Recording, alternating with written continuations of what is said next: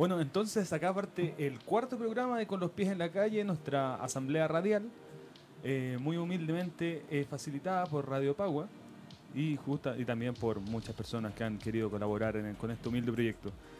Eh, en este cuarto programa vamos a hablar principalmente de, Agenda Vamos a- represiva. de la agenda represiva, de los distintos hitos de represión que están ocurriendo a lo largo del país. Vamos a hablar también de la correlación de fuerzas en cuanto al proceso constituyente, porque este tema no se acaba. Y eh, al final vamos a hablar del encuentro met- metropolitano de asambleas territoriales. ¿Por qué? Porque hay que incentivar la participación. Pero antes de eso, en verdad me quería tomar una licencia. Bueno, primero saludar a Clemente, que le gustó aportillarme, humillarme, en función de mi retraso del programa pasado. Y, y bueno, ¿y ahora dónde está? ¿Dónde está? Me gustaría preguntar. Me gustaría preguntar. ¿Dónde está ahí para el golpe, Clemente? ¿Ah? Eh, bueno, pero antes de, o sea, ya habiendo aportillado a Clemente, eh, me gustaría también tomarme una, pequeña licencia. eh, es un, siento que es un deber con mi asamblea territorial, eh, que es el realizar un pequeño emplazamiento a la municipalidad de Santiago. ¿Por qué? Yo pertenezco a la grandiosa eh, Asamblea del Barrio República, mi pedazo de tierra, mi sueño rebelde, parafraseando sus versos. Eh, y nosotros, o sea, particularmente la comisión de protesta, eh, una comisión muy trabajadora, la más grande de la Asamblea, eh, realizó una lienzatón. Una lienzatón que consistió en llenar de lienzos muy grandes, muy bien hechos, la plaza y los lugares más altos de la plaza Manuel Rodríguez. El tema es que hoy día, a primera hora, a las 6 de la mañana, los funcionarios de la Municipalidad de Santiago fueron sacando los eh, lienzos que no eran para nada ofensivos, decían cosas como con la esperanza intacta, Chile despertó y nuestros sueños no tienen precio, los tres lienzos. Y los funcionarios de, la Municipalidad de Santiago los sacaron, los pusieron en un camión y se los llevaron a algún centro de retención y tortura a nuestros queridos lienzos. Así que el emplazamiento es al alcalde Alessandri. ¿Por qué? Porque aparte de que no corresponde, no eran lienzos para nada ofensivos. Mm. eh, Eran bastante piola igual. ¿eh? sí, sí, tranquilito. ¿No? Diente de leche. Y para todo público. Y, y bueno, o sea, tomándose esas licencias, el tipo va, los manda a sacar. ¿Por qué? Porque quiere invisibilizar la movilización, en especial tan cerca de su municipio. Así que con toda propiedad le digo al alcalde Alessandri que es un CTM. Y con eso me refiero a cuico eh, trastornado mentalmente, no a otra cosa. Bueno, pero ya he hecho, bueno es- aclararlo. ¿eh? ya he hecho ese emplazamiento a este CTM, cuico trastornado mentalmente. Eh, de- demos comienzo al programa mientras esperamos a Cleo, porque Cleme va a llegar. Sí, oye, igual, eh, igual sirven esta. O sea, digo, hay que aprovecharlo porque me acuerdo una vez, eh, creo que siempre vamos a recordar los espacios de la universidad, eh, donde en un momento, en una movilización importante, eh, no me acuerdo bien cuál era el contenido de la movilización, y nos ¿Esta sacaron. mentalidad? de haber sido esta mentalidad, Ya. que fue como desde siempre, eh, que estuvimos nosotros al menos, en adelante. Y me acuerdo que nos sacaron los lienzos. Y Sí. esa cuestión detonó en que eh, estudiantes de diferentes facultades, que nos veníamos organizando como muy eh, ensimismadamente, nos tuviéramos que juntar para luchar contra los lienzos y de ahí avanza eh, en un proyecto también estudiantil. eh, que claro, tuvo sus cosas buenas, sus cosas malas. Eh, No, pero sí. creo que sirven esto, esta instancia porque el enemigo ataca a esta gente que se siente también identificada con los lienzos. Eh, porque de alguna manera, claro, los lienzos no eran tampoco tan rígidos, no estaban amenazando a nadie de muerte como Aún. aún. Eh, así que creo que puede servir para eso. Ojalá que se puedan unir. Es importante que, que la propia asamblea pueda tomar estas acciones, no de, no sé si era quemar la municipalidad, digo, pero eh, pero sí de, de que creo que es una experiencia que ha hecho el pueblo ya, como apropiarse del espacio público. Una cuestión de que, antes no pasaba, o sea, yo caminaba por la calle y veía la arquitectura muy, eh, no sé de qué época en realidad, no soy muy ilustrado en esto, pero como una, una arquitectura muy dise- diseñada por arquitectos y de inmobiliarias o de gente como X, eh, pero no diseñada por, por ejemplo, la misma gente que vive en esos espacios. Que creo que esa es una cuestión bien sutil y que tiene que ver con los lienzos, porque hay como una apropiación del espacio hoy día. Hay una apropiación del espacio por lienzos, se rayan las calles, se toma la Plaza Dignidad, eh, se sale a cacerolear, se junta la gente en las plazas a conversar estudia, debate, escucha conciertos, etcétera, pone música, pone documentales. Entonces, eh, obviamente a Alessandri eh, eso no le gusta para nada, o sea, que la gente se encuentre en espacios comunes. No, eh, aparte de eso, Alessandri en particular pertenece a un partido que, bueno, lo vamos a hablar en la, cuando hablemos de la correlación de fuerzas en el proceso constituyente, pertenece a un partido que ya tomó, adoptó una postura bastante menos tolerante que en un inicio respecto a esta movilización. Eh, también decir que, que, claro, o sea, como tú das el ejemplo de la universidad, no vamos a decir que universidad. eh, siempre parece. ¿eh? Siempre parece. Eh, claro, eso siempre, siempre que se llevaban los lienzos era una forma de provocación, Mm. una forma de abrir el conflicto eh, y de par- siempre de parte de la autoridad. Y hoy día debo- puedo decirle completamente y con toda propiedad a ese CTM, cuico trastornado mentalmente, que eh, abrió un conflicto. Abrió un conflicto. Desde ahora, Barrio República está en guerra con la Municipalidad de Santiago. Y con los pies en la calle está ahí, ¿ah? con los pies en la calle a punta, la Asamblea de la República eh, dispara y la, co- la coordinación ejecutiva de la Asamblea justifica. Así es. Manda la carta. Le aviso. Sí, eh, bueno, pero esto, esta introducción de todas maneras también se enmarca muy bien en cuanto a lo primero que íbamos a hablar, que es la agenda represiva. Mm. Eh, en cuanto a la agenda represiva, también podemos hacer varios alcances. ¿Por qué? Porque eh, de esta manera yo creo que en mucha concordancia con la postura que está comenzando a adoptar la, la derecha, en esta vuelta de chaqueta que se pega RN y una nueva unificación de la derecha, eh, de- Así como media pegada con, con Con- moco la cuestión. Así como bien ordinaria la. con stick fix. Sí, como no, no, fue, no sé, tan- no sé tan. eh, si se aglutinaron de nuevo. No, yo creo que Van Rieselberg eh, pegó unos charchazos y dijo, ¡ah! ¡ah! ¡alínete! Mm. Oye, Eh. igual quería mencionar, como eh, solo como un paréntesis, se enmarca esto con Piñera con un 10% de aprobación y un 82% de rechazo. Los ministros con un 15% de aprobación y un 80% de rechazo. Como para que lo tengamos ahí en consideración eh, en esta agenda represiva y en esta vuelta también. En este, eh, no sé si vuelta a tomarse las manos con la UDI, no sé si se tomaron tanto las manos, eh, pero ahí es, es como unos coqueteos. Con la UDI no se sabe. Si son eh, si no son parientes, se toman las manos. Si son parientes, eh, es distinta la cosa. Oye, de verdad, no está Clemente y me estoy portando más mal. Sí, es que Clemente era el. La voz el- de la razón. El serio, Sí. el, el bueno. El bueno, El bueno. el único que no fue expulsado bueno, de esa sí. universidad. No vamos a decir cuál. Eh, no, pero claro, eh, la agenda represiva eh, primero se intensifica, eh, se formaliza también, porque antes la represión estaba muy eh, radicada en la discrecionalidad de cada funcionario, en el actuar desmedido de funcionarios en su fuero como Mm. interno. Pero ahora está tomándose como la estructura, está canalizándose a través de la estructura, siendo que en verdad siempre lo fue, pero ahora de manera más formal. Yo creo que esto obedece principalmente a este cambio de chaqueta que hace RN y este nuevo alineamiento de las fuerzas de derecha en torno al proceso constituyente. Pero ¿en qué podemos ver esta intensificación de la agenda represiva? Lo podemos ver en, eh, primero, eh, la ley antibarricadas o la ley antimovilización, Mm. que le quisieron poner ley antisaqueo, pero de antisaqueo tenía muy poco. Esa es la que se aprobó hoy, se veía hoy día, ¿no?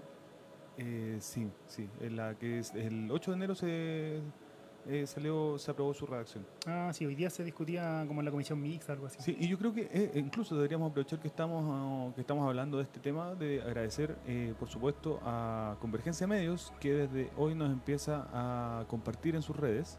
No sé si lo están haciendo, porque re- por favor revisa para si no, pa' si no terminar con esta mención. No, eh, agradecer a No Convergencia creo, Medios no que creo. Primero, eh, el tema de la, de la ley anti, antimovilización de nuestra fuente es eh, Convergencia Medios, en particular un artículo de Javier Pineda, y, eh, y que, bueno, y también anunciar que desde ahora nos vamos a estar trabajando un poquito más juntos, compartiendo el contenido de Mm. el otro medio. De hecho, ahí menciona que, bueno, lo voy a citar, yo no, no hice el análisis de la ley antiprotesta, eh, que en simple dice personas que levantan barricadas o obligan a alguien a bailar para pasar por la calle podrán ser sancionados por hasta 540 días de prisión. Lo mismo ocurrirá con quienes re- perdón, ralentizan el transporte público como ocurre con las marchas del movimiento No Más TAC. Asimismo, lanzar una piedra a carabineros con potencialidad de causarle alguna lesión. Potencialidad. ¿Cuántos, ser- ¿Cuántos newton es eso? ¿Cuánto que? ¿Newton? No sé. Con Ah. potencialidad. Ni siquiera dice como que le llegue a- al Paco. Eh, puede ser sancionado hasta tres años de cárcel. Esto menciona Javier Pineda en el análisis que hace para Convergencia Medios. Y la iniciativa, claro, terminará de aprobarse eh, en la plenaria del Senado el día de hoy. Hoy ya estaba en discusión. Ya. eh, bueno, para estar atento, o sea, estar mirando más o menos lo que es el canal Senado, así se llama. No tengo idea. Sí. Ya. Gracias, Bosnov, nuestro informante clandestino. Eh, sí, o sea, estar atento porque no puede ser que estos CTM nos pongan Mm. eh, otro golazo. Eh, Ahora, igual esta cuestión se enmarca a mi gusto en que el pueblo está indómito. No, no suelta la calle, eh, le da con la PSU. De hecho, como que los, los, las y los cabros eh, reviven de nuevo la protesta muy directa con respecto a las tomas de los liceos, a la fuerte represión que hubo, por ejemplo, en el caso de Pudahuel, que mandamos ahí saludos a la gente de Pudahuel Sur, que fue una situación muy parecida también a lo que pasó en Lormida, en la granja, donde los carabineros, por ejemplo, atropelló a, un, a uno de estos estudiantes, eh, causándole eh, fracturas. sí. Eh, lo digo como un punto porque creo que está indómito el pueblo, no, no, se, no se deja tranquilo y tienen que ya, como bien decía el Iván, ya salir un poco de esta como salida de, de no me acuerdo cómo se llama, como de manual, no sé cuál es la cuestión, de protocolos internacionales de carabineros, que tenían que se salían un poco los protocolos y tenían que andar saliendo como defendiendo los pagos porque salían de ciertas cuestiones. Eh, y ahora empiezan a formalizar ya. Empieza como otra etapa, es una nueva eh, fase de, eh, de cómo la, la gente que está con la hegemonía del Estado intenta calmar la cuestión ya. Por un lado, dando esta señal como eh, RN, cuando llaman a rechazar para reformar, o la UDI, la UDI, no RN de hecho, ocho senadores de la UDI sino Sandón, por eso digo que es como avanza la RN, pero igual con división. Eh, 21 de 36 diputados, no todos, llaman a votar en contra de la nueva constitución. Es que igual debe ser muy difícil poner de acuerdo a Sandón. O, Sí, a cualquiera yo creo que donde estuviera. ¿o no? o Sandón es difícil, para Sandón es difícil ponerse de acuerdo consigo mismo. Claro. Pero qué bueno que no está de acuerdo. Sí, sí como que hay, hay miedo en la derecha. eh, mencionaban que necesitaban un proyecto de reforma constitucional que dejara de manifiesto con transparencia y decisión nuestro compromiso con cambios de fondo que permitan caminar a un desarrollo auténticamente humano y justo. Mira, humano y justo ocupando los RN. Eh, y después dice, no podemos esperar dos años de inestabilidad e incertidumbre para dar esas soluciones. Y por lo tanto nuestro planteamiento es que los cambios tienen que hacerse ahora. Dice Diego eh, Chalper, creo que el apellido se pronuncia. Ah, Eh, el orate de los memes. Claro. El imbécil que, que imprimió un video. po. Hay que ser muy imbécil. Sí, Efecti- El mismo, el mismo. Efectivamente. sí bueno, O es- sea, igual esperemos que no imprima, no imprima esta transmisión de con los pies en la calle para entregárselo a LAN. No quiero correr ese riesgo. sí, ahí. Bueno, él es Diego Chalper. Eh, yo creo que la derecha está con un poco de miedo, como que cacha que en la calle la gente no para de salir a las calles, no suelta la Plaza de Dignidad y tienen que empezar a ponerse un poco más duros y llaman ya, y se, lo- se logran coali- eh, no sé cuál es la palabra, pero se logran Cohesionar. cohesionar eh, contra el cambio constitucional. Para decir, no, mira, no lo hagamos vía plebiscito, o sea, el plebiscito va, pero rechacémoslo para que los cambios los hagamos nosotros. ¿Cachai? Aquí en la cancha que ya está dibujadita. Porque si, no, porque si es muy largo. Claro, ni siquiera, ni siquiera es, el acuerdo, ¿cachai? Ni siquiera es el acuerdo que alcanzaron, eh, sino que es mucho menos que el acuerdo. Pensando que el acuerdo fuera un avance, digamos un milímetro de avance, bueno, eh, prefieren ellos rechazar o avanzar un poco menos, retroceder, perdón, y decir, mejor partamos de cero y hagamos las reformas acá, donde se tienen que hacer con la gente, con los expertos de siempre, eh, con las máquinas de siempre, con las cocinas de siempre, con la que ponen la plata a la gente que le es, que le es servil y que le escribe las leyes que necesitan. Como ya lo hemos visto, como no, no voy a referirme a ningún caso particular. Pentan, por ejemplo. Eh, entonces están un poco asustados, yo creo, en mi opinión, tienen un poco de miedo y salen con estas leyes y tienen que empezar a avanzar en la ley antiprotesta. Y lo, lo bueno de esto, o no sé, no, perdón, no lo bueno, sino que lo eh, que hay que tener en consideración es que parte del Frente Amplio eh, fue, fueron los mismos que aprobaron que se avanzara en este proceso legislativo de la ley antiprotesta, que es la que menciona, por ejemplo, con 540 días de prisión a la gente que evite o haga bailar a la gente que va a avanzar en la calle, como el que baila pasa. Eh, yo creo que tenerlo en consideración porque hay que ir delimitando cuáles son los amigos y cuáles son los enemigos de, de los avances del pueblo. Sí, en el fondo recordar que esta es la misma ley por la que quedó la cagada con Gabriel Boric, nuestro más querido auditor. Eh, No sé si nos escuchan. No, yo no creo. No Igual me gustaría que nos escucharan. A mí también, pero pero no, no creo que lo haga. Eh, ¿Y si lo invitamos? Invitémoslo. sí, no Podría hay- invitarlo. ¿no? Sí, invitémoslo. Sí. Sí. Eh, eso sí tengo un pequeño problema con invitarlo. Porque, ¿cómo lo busco en Facebook si tiene apellidos tan cuicos que no sé cómo... Tendría que deletreármelo. Tendría que de- deletreármelo, no... Que yo, tu- yo lo conocí en. No lo conocí así, no lo conozco. Lo vi en la Confetch, eh, cuando estaba él en la Fetch. Y era un Ah, payaso, Cuando era Mino. cuando era mino. Era un payaso, siempre figurando. Entonces, yo creo que lo- podría venir para acá, pero sería difícil que pudiéramos conversar. Como que yo creo que estaría todo el rato tratando de hablar él y como él y él y Boric. Y como que todo el rato tendríamos que estar hablando de Boric y no podríamos hablar de otra cosa. Porque sería un programa muy, muy, muy Boric. Sí, yo creo que primero tendría que irme como a Pichilemu, así como a cachar qué onda, tener- no sé, tendría que zorronear un poco para tener tema con él. Así que sería medio complicado hablar con él. Pero, pero eh, en el fondo recordar que esta es la misma ley por la que empezó a quedar la, la embarrada, aparte de, de esta firma en solitario de Gabriel Boric eh, con a espaldas de, de Convergencia Social.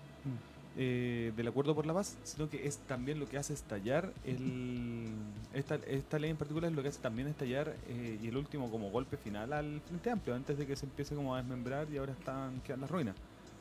Eh, y, y de igual manera yo creo que esto que está sucediendo con la ley eh, con la ley antimovilización o antiprotesta y además la esta, esta eh, igual grado de soltura con el que RN empieza a decir textualmente que se opone a, a una nueva constitución con argumentos pobres pero eh, argumentos de RN yo no diría que están en pánico no diría que nos ven fortalecidos y que por eso lo hacen yo diría que al contrario.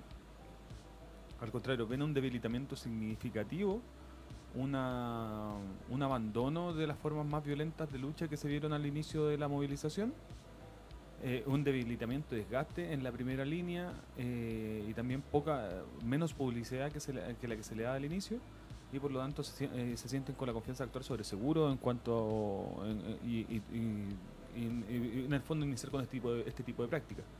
Así que discreparía contigo, Chascón. Pero aparte, aparte, eh, claro, esta es la formalización de lo que es eh, la agenda represiva.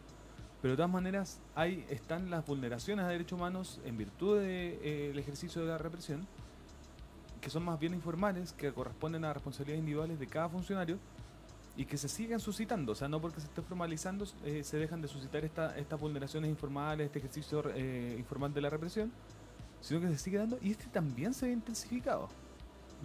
Por eso te quería preguntar, Chascón, ¿tú viste el video de este secuestro de unos neonazis? Supuestamente en un inicio se pensaba. En Santa Lucía, ¿no? Sí, en el cerro Huelen. Sí, lo vi. Huelen- no, no- no levantemos santas, por favor. De verdad. Por Perdón, favor. perdón, perdón. Cerro Huelen. Sí, lo vi, lo vi. Eh, y que, claro, o sea, hay como que este, igual, de igual manera en Twitter y en general en, la- en los alarmistas de siempre que compartimos todos los videos, o sea, igual tratando de verificar lo más posible, eh, se ha formado como una suerte como de inteligencia, un- así como un grado como de inteligencia popular, así como un aparato de inteligencia popular entre los fast check y todas esas cosas. eh, término que acuñaron justamente en la coordinadora de asambleas territoriales, así como aparato de inteligencia popular, en el que, claro, se buscó la patente de la camioneta, se encontró que era de Banco Santander, después se dijo que estaba Santander emite un comunicado que era un leasing, eh, esa- ese, ese vehículo se encontraba con un leasing, leasing es como una suerte como de préstamo o arrendamiento de, un, de algún bien y que finalmente eh, el vehículo estaba en poder de carabineros. Eh, y que efectivamente eran carabineros de civil los que habían detenido a esta persona y esta persona pasa a control de detención. Nicolás Ríos se llama, eh, me parece. Hoy día viene una manifestación para su liberación y pasaba al control de detención de la tarde, imputado por artefacto incendiario. Pero, eh, o sea, eh, nombro todo este tema a propósito de qué? De que me llama la forma de detención. Eh, ¿Qué nos podemos esperar entonces de aquí hacia adelante? O sea, carabineros con barba, con candado, pelado, chaqueta grande eh, y demás, Mm. deteniendo gente en camionetas blancas, así como secuestro más eh, de película gringa.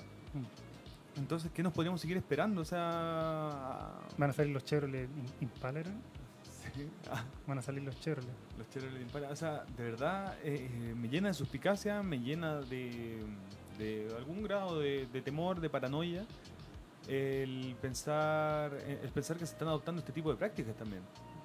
Eh, por ejemplo, ese joven eh, mío, así como qué grado de compartimentación o clandestinidad tendría que revestir para que lo tengan que detener de esa manera y, y finalmente igual lo Sí, de una manera tan violenta.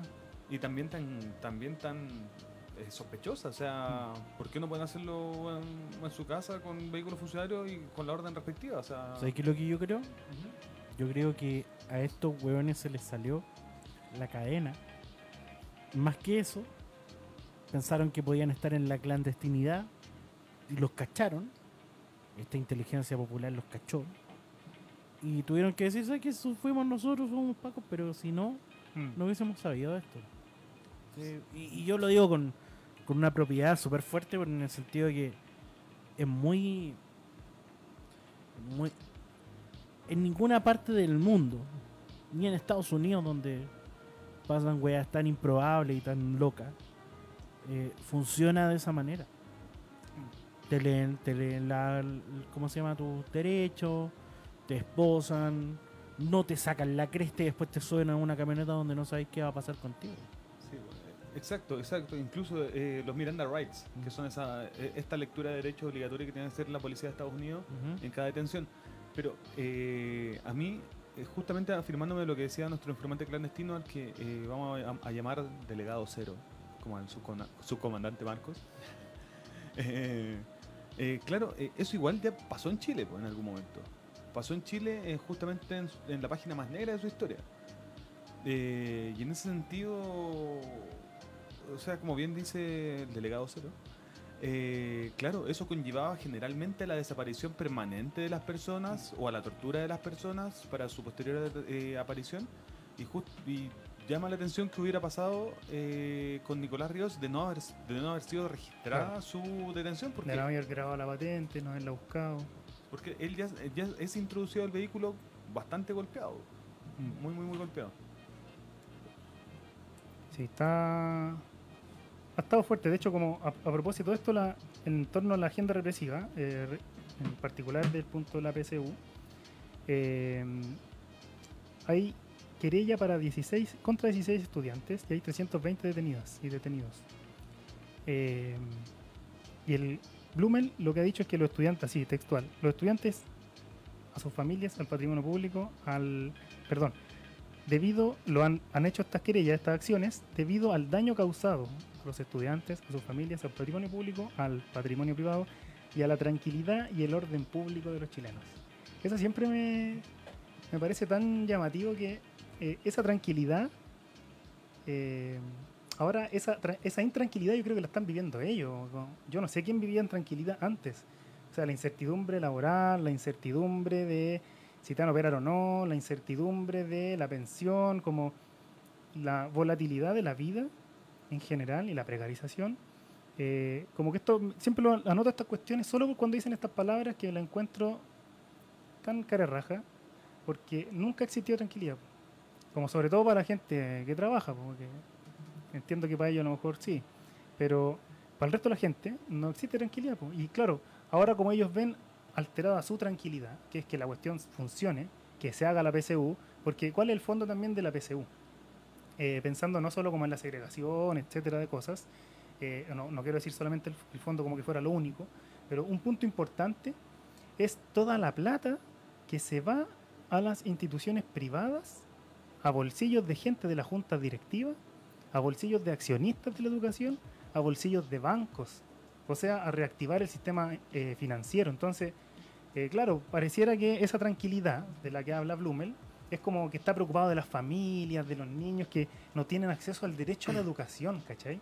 Pero, en el fondo, esa intranquilidad es hacia justamente los inversionistas de la educación y no otra cuestión. Esa es la defensa que yo creo que hace Blumel y que hace el, el gobierno. Igual desde el punto de vista técnico, existe jurisprudencia respecto de qué se trata el orden público, respecto el orden público en particular, no, no, no la tranquilidad, porque es un concepto jurídico.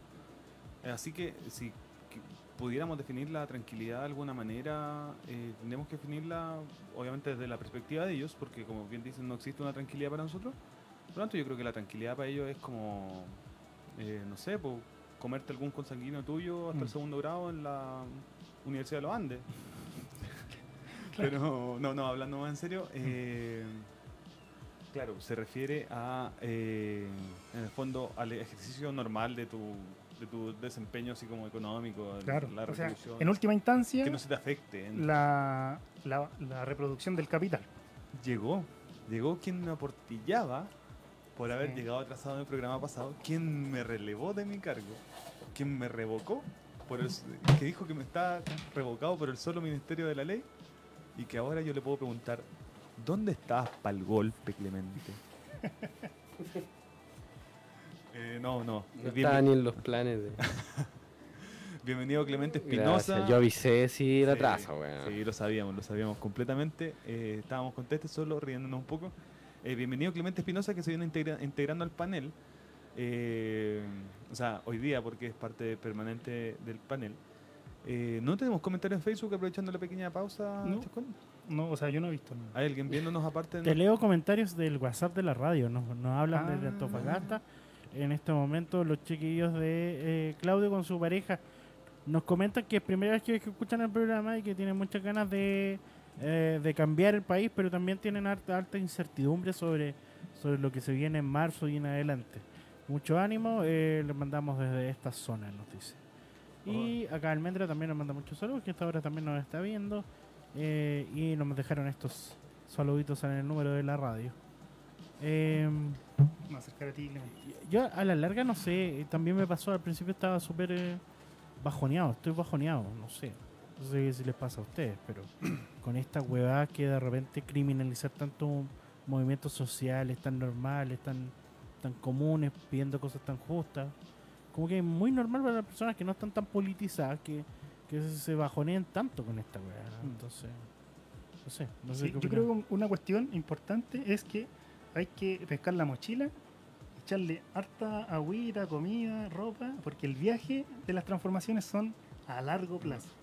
Eh, esta incertidumbre yo la comparto, de hecho, como no sé, yo he tenido hasta insomnio, me ha dolido la espalda, he tenido, he tenido problemas musculares, así como, no sé a quién no le ha pasado. Al que se le baja Eh. la moral se le fusila, compañero. Pero eh, entiendo que es un proceso largo y que hay que darle, hay que echarle para adelante, donde uno esté. Si uno encuentra su espacio, hay que darle, no hay que delegarlo, hay que darle. Ahí en la asamblea, yo creo que es un viaje a largo plazo. La incertidumbre va a estar. eh, de hecho, el sistema completo en el mundo es incierto, como no existe certidumbre, de hecho. O sea, yo para igual como para hacer un alcance al, al comentario que hacía eh, el delegado Cero, nuestro informante clandestino, eh, claro, yo al menos lo, ponderaría desde el punto de vista de que al inicio de la movilización, al inicio del proceso de este proceso de revuelta que partió el 18 de octubre eh, y durante las primeras semanas de intensa movilización hasta la movilización histórica del millón doscientas personas en, en la Alameda, eh, miremos las tasas de suicidio, las tasas de gente, eh, eh, o sea, que estaba así como con cuadros graves de salud mental, si bien eso es imponderable, eh, al menos los suicidios en lugares públicos sí lo son, o sea, son contabilizables. Y se redujeron en una enorme cantidad porque igual yo al menos asumo que eh, el movilizarse es liberador. Y por lo tanto, desde el momento en que es liberador es terapéutico. Y eh, si bien nos podemos eh, desalentar, a mí, por ejemplo, mi madre me, me comenta, me hace esos comentarios, me dice, oh hijo, veo que llevamos harto rato, hay tanto esfuerzo, todo el mundo trabajando, y no vemos resultados, no vemos resultados, y se pone triste. Pero ante eso la respuesta es seguir movilizándose, aunque suene simplista, eh, porque creo que no hay nada más liberador ni nada más terapéutico que seguir movilizándose, eh, creciendo la solidaridad, recibiendo la solidaridad, haciéndola crecer y eh, construir los pies del pueblo, a fin de cuentas. Conquistando la vida, ante esta vida que nos pasaban nomás. que Claro. nos llegaba. Clemente. Sí, gracias. Disculpen la demora. Eh, me hace mucho sentido cuando se habla sobre el, bajoneo que se produce, porque mm, ocurre que este movimiento partió con mucha fuerza. Eh, digamos, todos los movimientos de alguna manera presentan sus momentos de mayor algidez. En la medida que se van desarrollando, van eso se va eso se pierde en algunas ocasiones. Tengo algunos problemas con el. ¿Ustedes no, no tienen? ¿No? Bueno, soy solamente yo. Eh, tal vez se desconectó, claro, puede ser eso. A ver. Bueno. Ahí está, perfecto, era eso. Gracias, Cristian. Em, digamos, el movimiento alcanzó a tener tal nivel de amplitud como en el, en- y repercusión en el pueblo chileno que cualquier baja se iba a notar mucho. Entonces, y también es entendible porque eh, la gente se cansa, po. Se cansa y claro, y vamos viendo que en el fondo las respuestas no se están dando, eh, no hay cambios, por así decirlo, sustanciales en términos institucionales, porque hay cambios culturales. Digamos, soy de la idea de que de un gobierno de, de- de este tipo no se podía esperar tanto más. O sea, no le podíamos pedir al gobierno de Piñera que fuera el precursor en, por ejemplo, eliminar las AFP eh, y que eso repercutiera en una vía digna para, lo- para los jubilados y las jubiladas. ¿ya? Eh, pero no obstante, pienso que al- a largo plazo lo que tiene que pasar es que eh, tomemos como los cambios culturales que se han ido produciendo, en el sentido de que ya no es tan sencillo llegar y subir un pasaje, ya no es tan sencillo llegar y subir el precio de, los TAC, no sé, de los peajes, eh, las cuentas de los servicios básicos. Se dio nivel, un nivel de unidad entre, el- entre la población misma, que estaba muy atom- estábamos muy atomizados, muy separados entre nosotros mismos. Entonces pienso que, eh, que si tomamos esos cambios culturales que se produjeron, a la larga podemos generar, digamos, los cambios ya en la estructura económica e institucional de la, de la sociedad. Y claro, es entendible igual el que nos bajoneemos. Es entendible, pero creo que, que, que si lo vemos como con una mirada histórica, podemos tal vez darnos cuenta de que tal vez no es tan terrible que exista como una baja ahora en términos de, de o, o- o que tal vez no sé porque entendamos que esa va a ser la respuesta que siempre nos van a dar. Siempre nos van a siempre van a criminalizar digamos en defensa de sus propios privilegios. Entonces si es que esa cuestión la entendemos en clave histórica nos damos cuenta que como bien dice Cristian los procesos requieren paciencia requieren tiempo y no está todo dicho de hecho es muy poco de lo que está dicho. O sea, claro, se marcaron puntos muy claros y ahora tenemos que potenciar eso a futuro. Sí, eh, o sea, bueno. En verdad es como una conclusión eh, bastante certera. Eh, yo creo que no, no hay mucho más que decir eh, al respecto. eh, más bien emplazar a las personas que nos estén escuchando, a, a mi mamá, a la mamá de Cristian, a la mamá de Clemente, y decirles que eh, no hay que bajar los brazos, eh, hay que seguir movilizándonos. Y Eh, hay que desarrollar también espacios de contención. Sí. No solamente no hay que bajar los brazos y luchar así como el, el- el guerrero, eh, sino que hay que tener espacios de contención de uno mismo, con sus parejas, con su familia, con sus amigos cercanos, etcétera. Como son espacios donde hay que ir recuperando energía. Mm, muy importante. Igual, igual yo creo que, por, o sea, aparte de, claro, un espacio de contención que sí, no, no, no me voy a poner a eso, pero aparte de eso, no solo movilizarse, yo eh, ayer en la, en la asamblea de mi barrio hablaba justamente con una persona que venía llegando del sur, de un pueblito en el que de 3.000 habitantes en que se estaban movilizando y que veía que no había nada más y que el pueblito así como que cayó así como ya, pucha, ya como que pasó la vieja. Y yo me, y me, dice, y me dice, oye, pero yo llego acá y acá sí, ustedes no se han dejado de reunir ningún domingo, y cuestión", y digo, claro, y ahí llegó la conclusión de que además ver otras asambleas, otras experiencias de movilización fuera de la en la que está uno metido, también te sirve mucho para ver que no estáis solo y que en verdad hay mucho más, hay, hay muchas más personas haciendo lo mismo que tú, eh, haciendo lo mejor quizás en muchos lados. Eh, eh, en otros quizás eh, van más lento y tú los puedes ayudar también.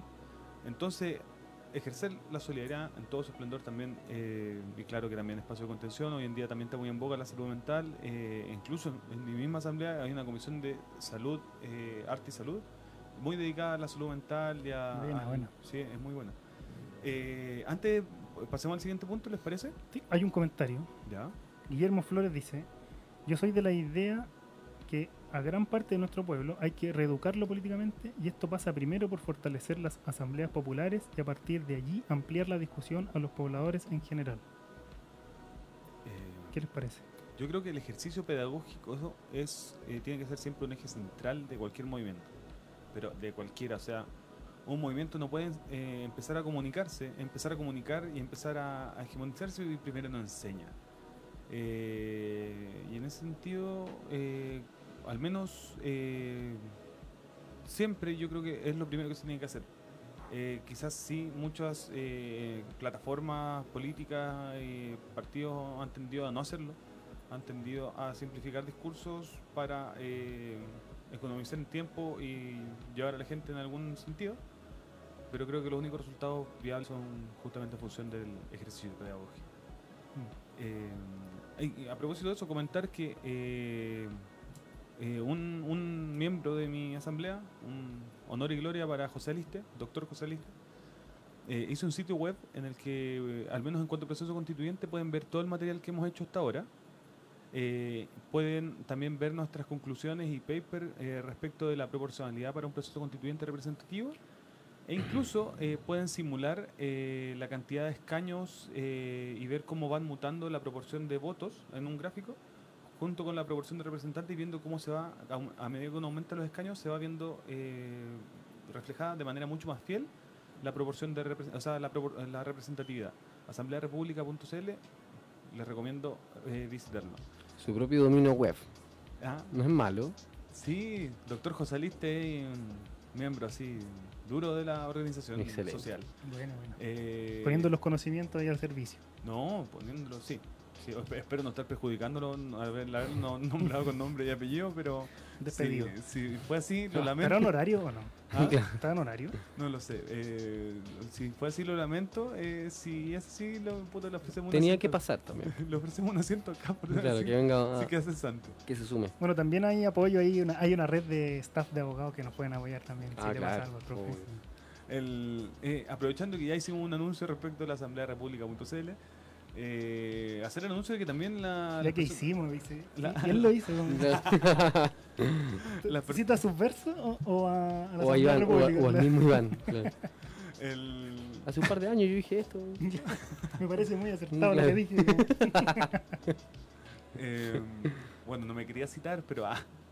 No, no, pero detenerme a decirle a la gente que nos está escuchando, eh, aparte de nuestras madres que están suscritas, que se suscriban a, nuestra- a nuestras redes sociales, en Instagram, eh, con los pies en la calle 18O, y en Facebook, con los pies en la calle. También escúchenos en eh, Spotify a través de Radio Power. eh, así como también en el mismo sitio de Radio Power nos pueden seguir escuchando y escuchar más programación de la radio. Eh, ahora sí pasemos al siguiente tema. ¿Les ¿Cuál es el siguiente ¿Cuál es el tema? siguiente? El siguiente tema es, eh, en el fondo, correlación de fuerza en el proceso constituyente. Con esto nos referiríamos a la reorganización de las fuerzas de derecha, que ya le dimos como un poquito de, de pie, y más o menos en qué, en qué también están eh, las distintas fuerzas como del bloque popular, si lo podemos llegar a llamar así, a pesar de que muchas personas eh, del bloque popular eh, tienen dos apellidos europeos como Gabriel Boric, Font. Es del bloque popular. Lo dudo. Quiero preguntarle algo a ustedes dos, Cristian, Iván. ¿Cómo está el tema en términos de, mm, de, de lo que piensa la izquierda, digamos, la oposición no, no institucional, la oposición no parlamentaria, en términos de participar del proceso y del plebiscito de abril? ¿Hay definiciones o, o se está...? Eso es compartimentado. No, o sea, no, pero tiene que ser público. yo, o sea, yo he leído algunas cuestiones. Carrizal bajo. Eh, hay algunas organizaciones que no van a participar, pero no lo van a boicotear. ¿Ya? Patio, muerte. Eh, hay algunas organizaciones que están esperando eh, las definiciones más desde sus asambleas mismas. ¿Ya? No, hay un proceso de reflexión aún. Eh, hasta eso he escuchado yo. Pero, eh, bueno, yo creo que cuando hablemos del encuentro metropolitano, Dale. que creo que ahí, que- o sea, como que se va dibujando un poco, un poco, porque no sabemos lo que va a hacer ni mañana, ni la otra semana, ni el 8 de marzo, eh, se va dibujando un poco lo que viene también. Porque al menos yo he escuchado como esas dos como posiciones, que están muy esperando la asamblea y la otra está como ya hace el resto del proceso. Ya. Lo cual a mí me parece un error. ¿Te parece un error? Me parece un error. Ya. Como per- personalmente me parece un error el restarse del proceso. No llamar ni salir a panfletear para que se vote en, en el plebiscito, Pero hay que votar que sí. pero hay que votar que sí. sí. Yo, Eh, yo voy a ir a votar que sí. Ya. Marco mi posición. Uh, Eh, yo no puedo decir nada porque el voto es secreto. Amarillo. amarilla. Amarillo. No, no, no. eh, Amarillo. al menos la Asamblea de la República. Ya, viste, está- está escondiendo detrás de la Sí, asamblea. no. weón. ¿Qué opina Iván? Pero Iván, la asamblea no está representada aquí en la mesa, weón. Claro, tú participás y y está súper bien, weón, pero por favor, queremos escuchar a Iván Ortiz. Eh, no, yo al menos soy partidario de que hay que votar que sí a la nueva constitución. Eh, no hay que desconocer el proceso porque el proceso está, pasa- está pasando, está sucediendo y existe, está abierto. Eh, renunciar al proceso es eh, caer nuevamente en la misma marginalidad de los mismos que nos decimos revolucionar y cuestión y quedarnos siempre afuera, afuera de la discusión, afuera de la pelea. Y, más que y más que quedarnos con cuotas de competencia y decir, oh, soy súper true porque, porque no participé esta weá, no la alenté, eh, fallamos en cuanto a credibilidad como sector, eh, fallamos en credibilidad con nuestros vecinos. Eh, yo soy contrario a Cristian en cuanto a que eh, solo hay votar que sí, sino que yo creo que hay que potenciar el sí, eh, difundir el sí, eh, y ponerle campaña, ponerle profesionalizar esas mismas herramientas de propaganda que ha estado ocupando el sector desde la, desde la cuando estábamos metidos así conquistando federaciones, agarrando una puñalada entre los distintos piños por las federaciones, ocupar esa misma fuerza que teníamos para mover gente para que les ponga me gusta a nuestras páginas y cosas así, para primero eh, ponerle me gusta con, con los pies en la calle y segundo eh, visibilizar eh, el, el plebiscito, Mm. ponerle, ponerle harto. eh, educarse harto también. Eh, yo incluso soy de la idea, soy eh, en ese sentido soy bastante ingenuo porque creo que aún, o sea, si en tres semanas de movilización condicionamos un proceso constituyente que los metió de cabeza a trabajar hasta, hasta las 2 de la mañana para hacer un acuerdo por la paz, yo creo que de aquí a abril también tenemos plazo para tensionar ese proceso eh, e incorporar, por ejemplo, aumento del número constituyente y distintas cosas. Eh, empezar a ver también ganadas concretas, ganadas pequeñas, victorias morales que sirvan para oxigenar. eh, aunque puede, lo más probable es que no pase, pero renunciar a, movilizarse en ese sentido, seguir educándose, profesionalizar el, proceso constituyente, porque desde el punto de vista técnico es bastante malo. eh, e incluso así como según los, los- según los preceptos más amarillos, así como en cuanto a seat vote equation y esas variables que se ocupan para determinar el número de representantes, eh, incluso en eso se queda corto, en lo técnico. Entonces, para por último hacerlo más profesional, o sea, ¿Puedo decir algo antes de tu palabra, Clemente? Eh, No. sí, que creo que eh, está expulsado. lo central, lo central es, en mi opinión, eh, cómo el pueblo va avanzando en su organización, cómo el pueblo va tomando claridades del proceso constituyente, de sus necesidades eh, urgentes y en el largo plazo. Eh, creo que eso es lo central. Ujú. En la medida en que el plebiscito o el proceso como institucional, digámosle, eh, se articule con eso, para mí tiene sentido. Para mí no tiene sentido como la participación, no sé, son- vamos todo, todo al proceso con- institu- institucional. Como que si no tiene la patita eh, a fondo del campo popular, me parece que eh, no está muy destinado al, éxito, porque yo al menos, mi apuesta es que de este proceso constituyente no sale constitución nueva. Esa es una apuesta que yo hago. No va a salir porque eh, creo que en la medida en que el pueblo va avanzando, y el pueblo va a seguir avanzando, sobre todo este año y el próximo año, va a ir tomando conciencia del proceso eh, del pantano en el que se está metiendo. Ujú. Y en la medida en que eso vaya avanzando, va a dejar de avanzar lo institucional. Esa es mi apuesta al menos, Mm. o lo que yo espero. Eh, o sea, hacer un pequeño hincapié en que igual, Mm. eh, como de, en un punto, o sea, de un punto de vista, o sea, primero yo creo que aún cuando nos fuera muy bien el proceso constituyente, saquemos, no sé, 100 constituyentes de, o sea, de los 155, eh, yo creo que igual la derecha va a sabotear la weá y va a optar por reventar el espacio y que quede la vieja constitución. De, Mm. de partida yo creo que si no la constitución de la derecha de nuevo, no va a permitir que Claro. haya otra. Eh, y en otro sentido, Pero no hay que darle cancha a la Sí, derecha. eso de igual importante. manera, pensando en que Chile es un país absurdamente legalista. O sea, yo creo que por Portales instaló muy bien eso, en que somos un país muy temeroso como del, de la institución, de, de el- ver el logo del gobierno en un papel. Yo creo que justamente eh, si hay una forma de crear eh, o, o de empezar a hablar de poder popular, yo creo que es a través de, eh, así como introducir el poder constituyente, la soberanía y por lo tanto introducir la idea de, o sea, del ejercicio de la soberanía y por lo tanto de construir algún poder paralelo, pero primero a través de a través de este del poder constituyente en, en las personas, porque si no no creo que lo estén concibiendo muy bien. Mm. Sí. Sí, de hecho, ¿Qué vota Clemente? lo que. No, yo, yo dije, o sea, yo dije. Yo hace tiempo ya anuncié que iba a votar. No, no, eh, no yo voy a votar que sí. Voy a votar que sí. em, porque creo que, que co- coinc- coincido con la opinión de Iván. En el sentido de que hacerlo porque no significa de alguna manera quedar fuera de, de un mapa político que es real, que existe.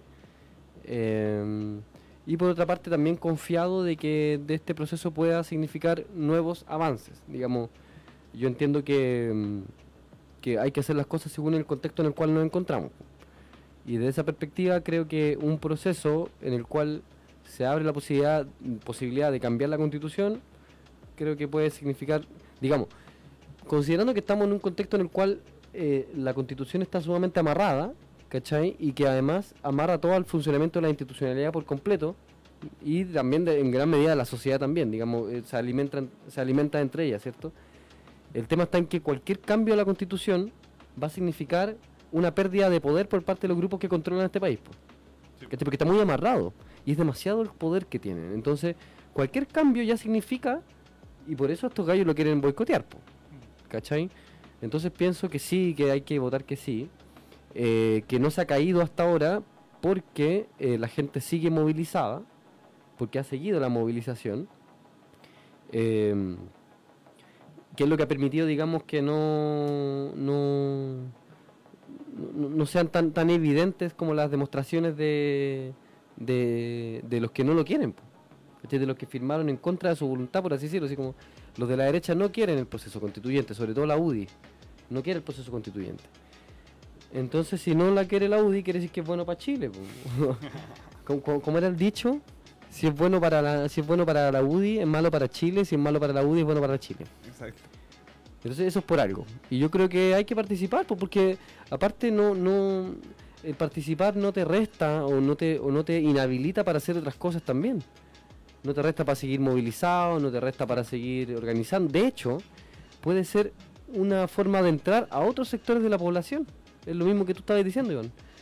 Si tú vas con, con a hablar del proceso constituyente, hacer campaña, podía hablar de lo que queráis. Si finalmente puede ser hasta una excusa para acercarse a la gente y conversar, ¿cachai? Mantener los lazos, eh, ir, ir, ir instaurando nuestra práctica política eh, cuestiones que, que, que de alguna manera puedan ir prefigurando los contenidos de la constitución, ¿cachai? Si, si hay comisiones de salud mental, por ejemplo, en la asamblea, ¿por qué no incorporamos la salud mental como un derecho en la constitución política? Sí, y Por ejemplo. me, eh, me gustaría como igual, eh, como una, voy a tomar una palabra de orden en esta asamblea. Más que nada para, eh, ¿por qué? Adelante. Hablando de la Por- agenda represiva. Sí, el Paco, Paco Rojinero siempre. No, eh, justa- porque quizás una persona que nos esté escuchando, en especial como que no esté muy metida dentro de lo que son como las discusiones como de asamblea, pudiera decir, oye, ¿qué están hablando estos locos? Así como poniendo en duda si votamos por la sí a la nueva constitución o si llamamos a votar que sí. Eh, explicar por qué estamos hablando de esto. O sea, no porque Ah. nos opongamos a un proceso constituyente ni nada similar, sino que eh, más que nada por porque quizás la institucionalidad se queda chica, quizás hay que construir eso- un eso poder es. paralelo, quizás Eso. hay Yo que- no sé si constru- no, o sea, no sé si estamos hoy construyendo No. un paralelo. un pero, poder popular. O sea, hay que ver que el proceso constituyente, la convención, con- incluso la convención constituyente, que sería como lo más, digamos, comillas, democrático del el juego como institucional, no tiene garantizado realmente el- la participación de independientes. No tiene garantizado la paridad de género. No tiene garantizado escaños reservados para pueblos originarios. Eh, no me acuerdo. ah, Tiene, por ejemplo, quórum eh, que van en contra de la mayoría. Entonces, no tiene garantías para que ese proceso sea un proceso realmente popular. O sea, que la gente que está en las asambleas y que está discutiendo de las pensiones, de las Fuerzas Armadas, que está discutiendo de la salud, etcétera, que está discutiendo eso, tenga una capacidad de incidir en este proceso. Y ese es lo problemático. Por eso yo al menos, como claro, yo voy a votar que sí, voy a ir y voy a, votar que sí, voy a votar convención constituyente, ¿cachai? Esa es mi, mi participación personal. Pero creo que en lo político no hay que soltar la asamblea porque finalmente eso es la ganada. Como esa, es- esa es- yo creo que es el, lo más gravitante de las ganadas, el proceso popular que se está viviendo. Entonces, este proceso va a seguir igual, como decía el Clemente, o sea, los gallos ya saben que tienen que tomar medidas hoy día para poder resguardar sus intereses, su normalidad, en los términos de Blumel. Cuando la- esa normalidad es la que ellos están resguardando y se unen todos, es completo el bloque que está en la hegemonía del Estado. Eh, ¿qué- Clemente no estaba cuando definimos normalidad. ¿Qué era normalidad? Que Blumel estaba hablando de que eh, los estudiantes habían, eh, eh, no me acuerdo cuál era la palabra, pero como que habían interrumpido la normalidad eh, de la vida de la gente.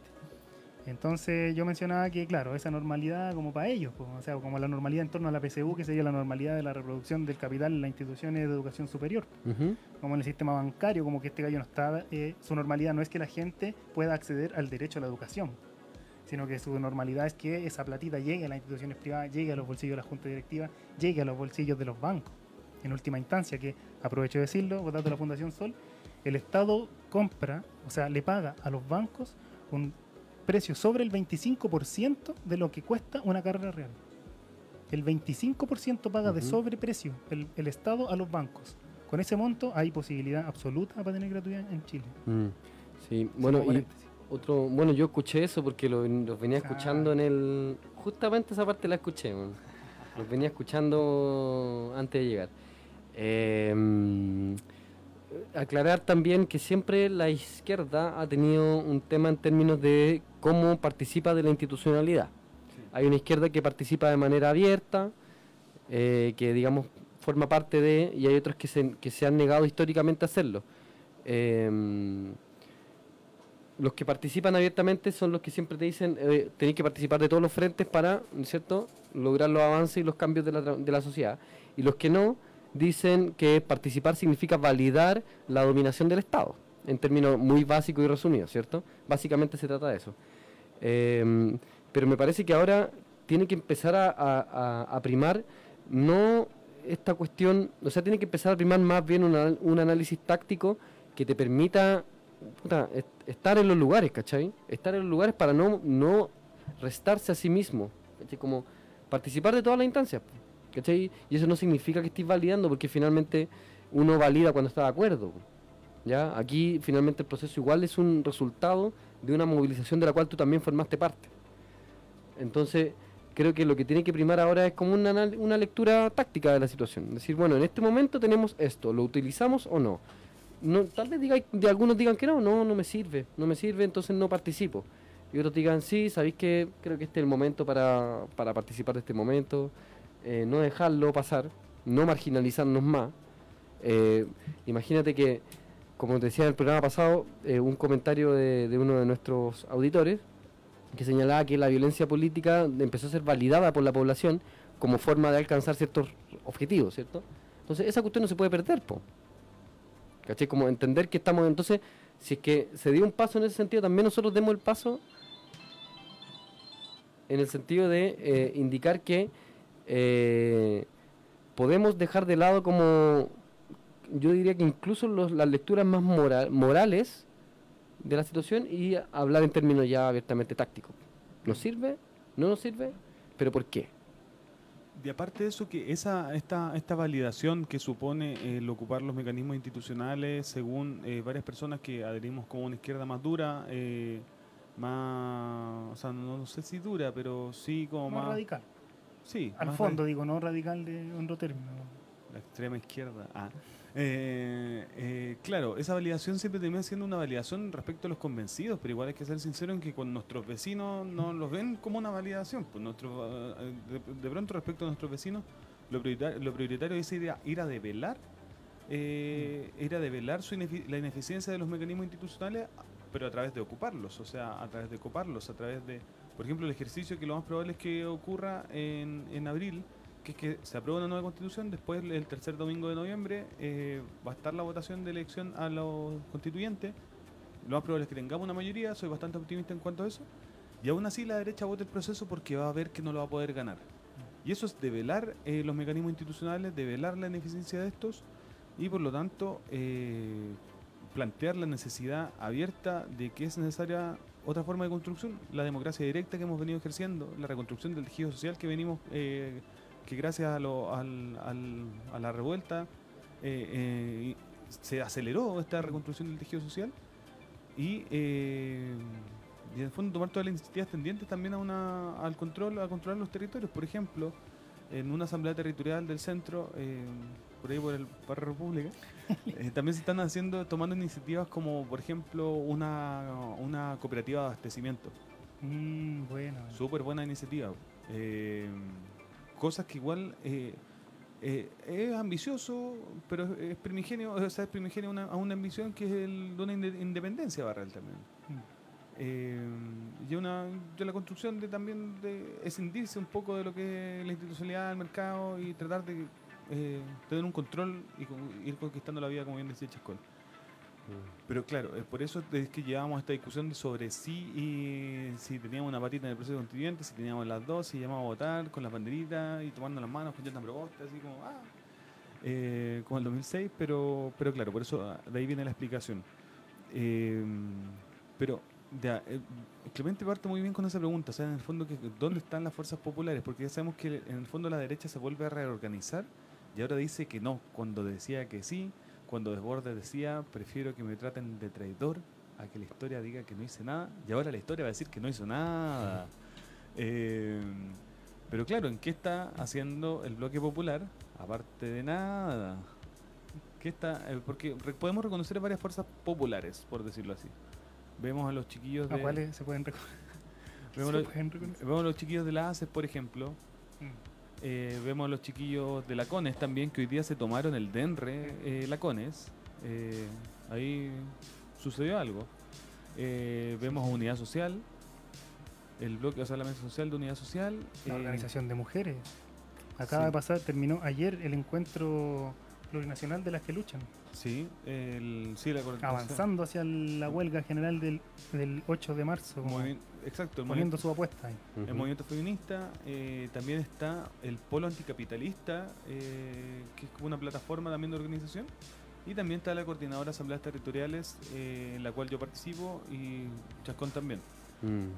Eh, y claro, en el fondo podemos reconocer varias fuerzas. Si se me queda una y no la he mencionado y alguien la conoce, eh, nómbremela por favor en los comentarios.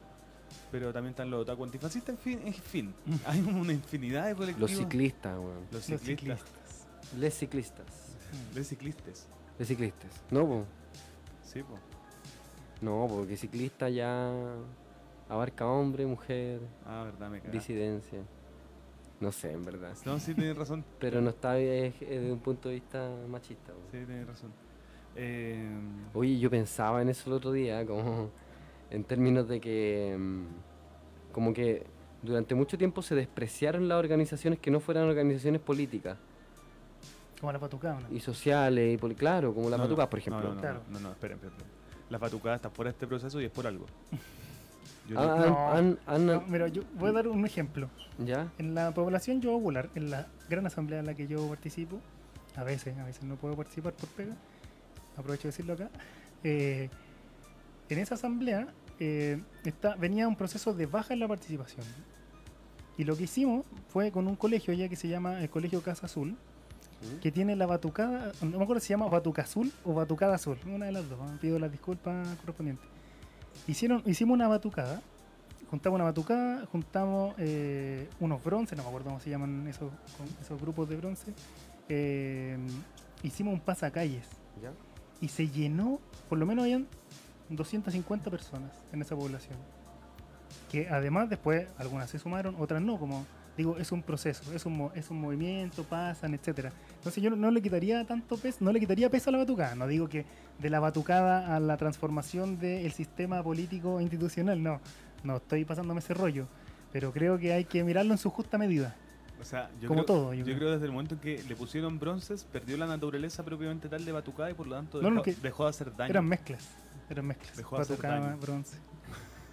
Dejó de hacer. Eh, Bueno, quería terminar la idea. Me refería que, eh, bueno, todos estos grupos no políticos, estrictamente en términos de que no se organizaban políticamente, eran muy despreciados por la política, por las organizaciones políticas particularmente, pero finalmente son los que han dinamizado el movimiento. O sea, imagínate, por ejemplo, ya esta cuestión yo la propuse cuando militaba. Yo dije, bueno, tenemos que empezar a acercarnos como a los ciclistas, tenemos que empezar a acercarnos a la ONG, a esta, a esta, porque hay gente que está interesada en hacer cosas, ¿cierto? Bueno, ¿qué ha pasado? Que cuando el movimiento empezó a decaer, fueron los ciclistas los que fueron a la casa de Piñera un día domingo, po, weón. Sí, po. Y esa weá fue como, uy, weón, se puede llegar a huearlo a la casa.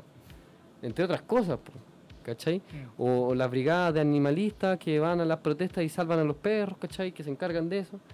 Eh, que, que demuestran, que le demuestran a las personas que eh, quieren a los animales que, bueno, pueden... La Cruz Roja, weón. La Cruz Roja, weón. Con Entonces, escudo, hay una serie de como de grupos ¿cachai? que han hecho caleta de pega po, y que han- nos han mostrado que se puede seguir haciendo cosas po.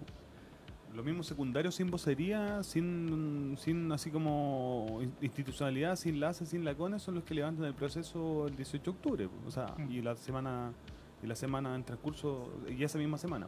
claro así Eh, es o sea, sí, yo creo que claramente eh, eso nos muestra que nos equivo- equivocamos en un gran sentido.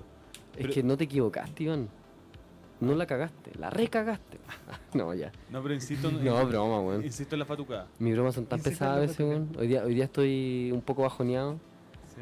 estoy un poco bajoneado pero me quiero dar el derecho a estar bajoneado Pero traigamos una batucada. po. traigamos una batucada weón. Traigamos una batucada ya. Hagamos una tocada. hagamos una batucada para subirme el ánimo Eh, no, pero, pero claro, o sea, pero igual me refiero como, igual está la etapa de ir a- agrupando esa, a, a todas esa, a, todos esos pequeños núcleos, igual en al- que, que se, que, o, que formen sus propias vocerías o que creen difusión para también empezar a unar criterios. O sea, si no nos comunicamos nosotros como bloque, eh, sino que también creamos una propia orgánica o institucionalidad, es difícil que podamos tomar postura porque claro, los ciclistas dinamizan, oxigenan, y así distintos grupos van como pasándose la batuta de hagamos algo novedoso, las tesis, así como que de pronto hace explotar así como las redes sociales. El mundo. eh, El mundo mu- entero. la- sí, pues, eh, eh, pero esos, todos esos eh, son hitos momentáneos y con fechas de vencimiento a veces más claras y a veces no tanto. Eh, pero por lo tanto hay que empezar a, a armar, a, a articular eh, para que todos esos grupos que van oxigenando también tengan una voz eh, representada dentro de las mismas dentro de las vocerías que se vayan formando que formen su vocería o sea eh, ¿por qué? porque eh, nos vamos a enfrentar al proceso en abril y antes de eso hay que tener algo claro Mm. Eh, yo creo que una de esas instancias eh, ¿qué hora Pasando es? al último tema, ¿sí? sí ¿qué hora es? Dije- son las 8. ya, entonces sí, es hora de ir pasando al último tema, que sería eh, el encuentro eh, metropolitano de asambleas territoriales. Entiendo por qué Clemente bosteza, porque Clemente no participa de la coordinadora de asambleas soy un territoriales. pequeño burgués Mentira. No, no, no, pero, pero, pero, pero claro que siempre va a poder aportar los insumos necesarios como con su cosmovisión erudita. De hecho, Para- Clemente fue a la asamblea donde participo yo. Nos Sí. fue a instruir ahí respecto al proceso constituyente. Fue muy interesante. Oye, Ah. como que nosotros con nuestra propia experiencia alimentamos de- demasiado nuestro propio debate. Pero sí es como- una- un, es un- es para alimentar nuestro ego. No, no. La asamblea, ¿cachai? Yo, yo en la asamblea, Claro. hablamos de ti. No es que por algo, por algo también el programa se llama. Oigan, les tengo, les tengo que recordar, les tengo que recordar por qué el programa se llama Con los pies en la calle. Oh, bueno, y hoy día no no. auto, tengo que decir que. O sea, Eso de una parte, no. Hoy día, caminé más que la chucha, weón. Dejaste los pies en la calle. Dejé los pies en la calle. No, Comprometido no, con la no. radio, Comprometido la radio. Claro. Eh, no, pero claro, o sea, lo que dice Clemen sí, es muy gracioso porque es muy autorreferente, pero claro, esto es un programa de movilizados. es muy Sí, chistoso eso es cierto. verdad. Eh, porque Sí. yo no he visto a Paulsen en la calle. Ah, no, gran, gran no, no era un Paulsen, pero eh, yo no he visto a ver a. oh, A Matamala. A Matamala A propósito en la que calle. Matamala salió hablando, hablando mal de, de Víctor Chanfreo de la ACES. Ah, no lo dijo. No, lo, lo atacó en términos personales, po. ¿Qué le dijo? Él dijo, eh, Víctor Chanfreo dice que es representante de los estudiantes eh, cuyos padres no pueden pagar la educación superior y, y dijo siendo que él es eh, un hijo de un doctor en historia. Absolutamente de más. po. Ya, pero Sí, o Chanfreo, sea, le- le- lo, Chanfreo lo puso en su lugar. Igual, Dijo, yo no he hablado de tu esfera personal, compadre. Igual eh, yo la otra vez vi una propaganda de unos neonazis que hacía alusión a lo a que Víctor Chanfro tenía como dos apellidos extranjeros, así como Chanfro Jarambur, una cuestión así, y que y en alusión al colegio donde estudiaba, pero pero ahí lo que hay que entender es que, porque claro, el, el colegio donde estudia es caro, pero pero él, nos, él representa un, a un universo de estudiantes que lo eligieron a él como vocero, pero que sí tienen, son de colegios precarizados, de colegios públicos y demás, y que, y que o sea, no la realidad material de- del vocero no representa la realidad material de sus representados. Ah. Y por lo mismo no se puede invisibilizar eh, en función de con- sus condiciones como Claro. socioeconómicas. O sea, y su posición política es lo importante. Sí, No su posición, por ejemplo, económica. No sé, yo la desconozco, la desconozco. y aparte, Matamala, Malaya. Según un cura, según. A todos le dice lo que tiene que hacer. Sí. No, ya, ¿Desde pero- cuándo se ha movilizado? ¿Cuándo tiraron camote? ¿Cuándo? ¿Cuándo te ha tocado un tambor en una batucada? Para molestar a Iván, porque a Iván no le gusta la batucada. ¿Cuándo estuvo pulsado ese? Ah, ¿Cuándo fue pulsado? Claro. eh, ¿Cuándo le gritó a.? Ya no, así no. Ricardo Napes. Ah, Ricardo, no. hay que atacarlo. el personal. Chacón no puede hablar de él. Oye, eh, yo firmé un no, acuerdo. lo- le, le- firmó un acuerdo de confidencialidad, acuerdo. weón. Oye, no, De de hecho, hecho, estoy pagando. Puede que le quiten el título retroactivamente, así que preferimos guardar silencio. Yo no sobre lo dije, ¿ah? lo dijo Iván. Está bien. Oye, retomando el tema, que estamos dispersos hoy día. Está, con los pies en la calle está disperso, pero está bien, es parte de la dispersión del movimiento, estamos dispersos acá. Eh, quería retomar un poco el tema, eh, que me pone contento, porque me parece, yo al menos la información que yo manejo, que yo tengo de redes sociales, de, de páginas, etcétera, es que Antofagasta, la región de Antofagasta, avanzó en su proceso regional, ya como asambleas. No, no con- desconozco bien el, como el detalle, solo sé que avanzaron. O sea, la movilización en Antofagasta ha sido álgida, álgida en términos de violencia, Mm. sí, pero pff, cuático. Y en, en la provincia de Concepción también avanzaron en su proceso provincial, no sé si regional, de hecho no sé ni igual la región de mi ignorancia ahí, de qué Concepción. Santiaguino. ¿Dónde queda Concepción? En la octava. Ya la octava. ¿Es la región de? De Biobío. Bio Bio. Bio No. ¿No? Ah, sí, sí, Bio Bio. Bio. Ya, ahí. Bio, Bueno, Bio. ahí, en la provincia de Concepción, al menos, es lo que yo sé, eh, también han avanzado en su proceso, donde las asambleas han ido avanzando en procesos autoconvocados de organización, más allá de los cabildos de la municipalidad, etcétera. Eh, bueno, acá en Santiago también estamos en lo mismo. Eh, estamos avanzando hacia un proceso de articulación grande. Eh, me parece que son aproximadamente 60 las asambleas que hoy eh, están participando en la Coordinadora de Asambleas Territoriales, en la CAT, eh, que agrupa estas asambleas con algunos fines. ¿ya? Principalmente, lo que yo tengo entendido, y ahí Iván me puede corregir, es avanzar en un pliego de exigencias, No. que sería como el programa, o sea, la exigencia programa, programática, de cuáles son las necesidades de hoy día las poblaciones mirados desde abajo, escrito y mirado desde abajo. No que venga el experto a decirnos, oye, en realidad, mira, los datos macro nos muestran que esto es lo que necesita esta población. No, la gente diciendo ahí de lo que, lo que siente piensa.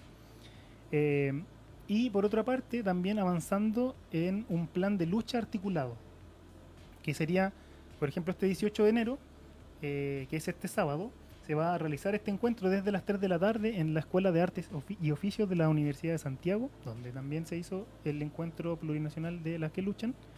Eh, y en esto se van a definir estas cosas. O sea, no se va a definir, no es un proceso como definitorio, no es como que hasta aquí llega el encuentro y ahora somos, no sé, algo distinto, sino que entendiendo también cómo se ha dado el proceso político hoy día desde las bases, este va a ser un un- una articulación donde nos vamos a juntar, vamos a hablar de la síntesis de los, del pliego, del plan de lucha, de los principios, etcétera, y de ahí se va a bajar nuevamente la asamblea. Se va a bajar como una propuesta de plan a seguir, por ejemplo. No va a ser una instancia definitoria, eso es lo que quería mencionar, que igual es distinto como de repente se piensa, no sé, por un congreso, una organización es como que es determinante hacia adelante. claro. Este es como, claro, es, un, es, un parte, es parte de un proceso, no es determinante. O sea, es determinante, pero una medida menor. Eh, entonces, en eso se está avanzando, va a ser este sábado, como dije, eh, y al menos yo estoy contento, como que creo que van a participar muchas asambleas, no van a, participar asambleas nuevas, que de hecho se están como recién juntando, entonces no han avanzado en sus pliegos, están como medios perdidos, están recién formándose, etcétera. Hay una variedad de eh, niveles en lo que es de desarrollo que han tenido las asambleas y creo que el encuentro lo que viene a hacer también es a dinamizar y avanzar también en un poco homogenización, no homogenizar absolutamente, pero avanzar en ciertas cosas que nos permitan articularnos en este proceso que se viene, cómo enfrentamos este año, cómo enfrentamos el plebiscito, cómo enfrentamos el proceso constituyente en lo institucional. A- A mí me parece especialmente importante porque, bueno, aparte de Plaza Italia, la primera línea, eh, y a- aparte de la honorable primera línea, la, no sé, las chelas de Metro Salvador, que ha elegido, como son como las formas que la gente ha elegido para movilizarse, uno de los instrumentos que se ha elegido para movilizarse en este periodo histórico en particular ha sido la Asamblea Territorial. Y por lo mismo, aunar todas esas voces que son que han sido el instrumento que se eligió y se eligió de manera tácita o sea, por el simple hecho de en comenzar a agruparse en sus territorios y que fue algo que fue yo creo producido completamente por el toque de queda eh, claro nos obliga también a agrupar a todas esas agrupaciones y, y ver en qué coincidimos. Eh, y, y justamente para eso es lo que lo que muy bien describía Cristian en cuanto al, al encuentro que va a tener lugar este sábado en la Escuela de Arte de Oficio el sábado 18 de enero en la Escuela de Arte de Oficios de la USACH. Ahora hay desafío, cómo los procesos que ya se han realizado en regiones y provincias se articulan en uno mayor. Esos son como objetivos que va necesariamente, creo yo, eh, atravesando este desarrollo del trabajo y de ter- la territorialización como de la política. Eh, este trabajo va, en mi opinión, a avanzar hacia un proceso más nacional, eh, que creo que es lo necesario también. O sea, como que compartamos con otras regiones todo. ¿Cu- ¿Cuánto dura el encuentro? ¿Cuántos días? Va a durar un, día. Un día, es Sí. decir, el, el viernes. Sí, no, el el sábado, el sábado, sábado. Es el encuentro ya de las... Ya, ok. ¿Y puede ir solamente representantes de la asamblea? No, están convocadas las asambleas en pleno, ¿Ya? eh, con sus familias puede ser porque va a ser una haber actividades familiares, Ya. es un día amigable para todas las familias. Bacán. Eh, pueden, si no vas como delegado, vas de oyente. Es perfectamente viable eh, y si eres oyente también puedes hablar, eh, solo que no tienes derecho a voto como por una Claro. asamblea, porque es una asamblea un voto.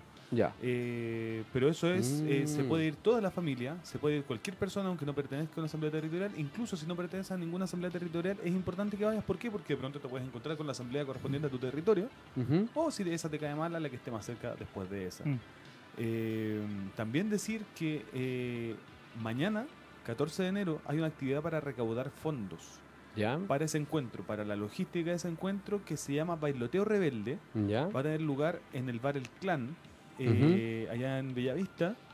Eh, va a contar, ¿En Bellavista? creo que sí, o en Parece que Brasil. es la Florida. No. No, no, ya, por favor, busquen eso porque la información se tiene que entregar. Sí. para nuestros queridos auditores, auditoras, Va a, por estar, favor. va a estar Fletcher, que no es alguien que hace música. ¿Ya? Va a haber stand-up comedy. eh, van a- y en el fondo va a haber mucha gente con ganas de bailotear. Mm, perfecto. De forma rebelde. Entonces, pero vea- veamos por favor dónde es, porque es El clan con importante. Sí, aquí ya llegué, eh, pero El clan. Está en Bella, po. Ahí viendo el mapa, Cristian. Bueno, Cristian ahora está viendo el mapa y nos está mostrando dónde está. está, claro, en el Bella. La dirección exacta, por favor. Cerca de Purísima con... Eh, que me faltan los lentes. ¿eh? Con, no, en, cerca de Bombero Núñez. Bombero Bo- Núñez. Bombero Núñez. Bombero Núñez. Calle Bombero Núñez. Sí. Perfecto. Ya, genial. Entonces ahí va a ser la actividad. ¿Desde qué hora? Desde las 8 de ¿Y la cómo- noche. Ya, desde las 8. Ah, interesante. Sí, tempranito. Ah. Disco Peque. Disco Peque. Disco Peque. Oye, y ya. Y es con entrada esto. Es con entrada. Las entradas, si las compras hasta mañana antes del evento, están a 3 mil pesos. ¿Ya? Y mañana en puerta cuestan 5 mil. 5 lucas. Va a haber Ya. gente muy interesante, en particular un ya de por sí un gran saludo a la comisión de articulación de mi asamblea, a- al gran Guillermo, la gran Ingrid, Salvador y- Excelente. y, Naya, grandes compañeros, eh, que van a estar ya carreteándola. Bailoteo rebelde. Bailoteo Qué rebelde. buena, qué entretenido. De hecho, yo igual voy a ir. ¿eh? Vaya, y sí. tú Iván, vais, voto, voto sí, voto sí. No, yo salgo de Santiago justo el 15, entonces tengo que estar a primera hora, Ah. eh, quizás no sobrio, pero sí en un avión. Ya. Ah, ya, dale. Bueno, pero igual, Sí, no, bueno, bueno. yo voy a pensarlo. Sí. Es que tengo un compromiso mañana, pero bueno, ¿sabes qué? Me voy a hacer de ese compromiso para ir. weón. Lo escuchó en la radio la persona destinataria de ese compromiso. No, Va a no. estar bueno, va a estar bueno. Y el, el o tal vez jueves, sí, weón, no sé. O puedes trasladar ese compromiso al bailote Se- rebelde. claro, claro, claro. ahí mejor. Sí. Más, más entradas se venden y por lo tanto más logística cubierta para el encuentro del 18.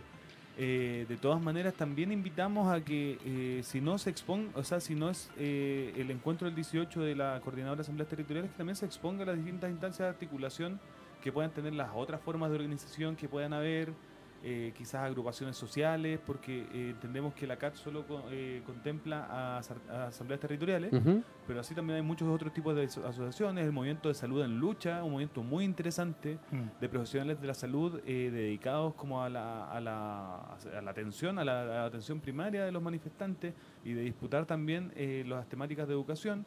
Hay movimientos audiovisuales que también se da una vuelta por la CAT para ofrecer así como todo su, su talento a propósito de la creación audio- audio- audiovisual.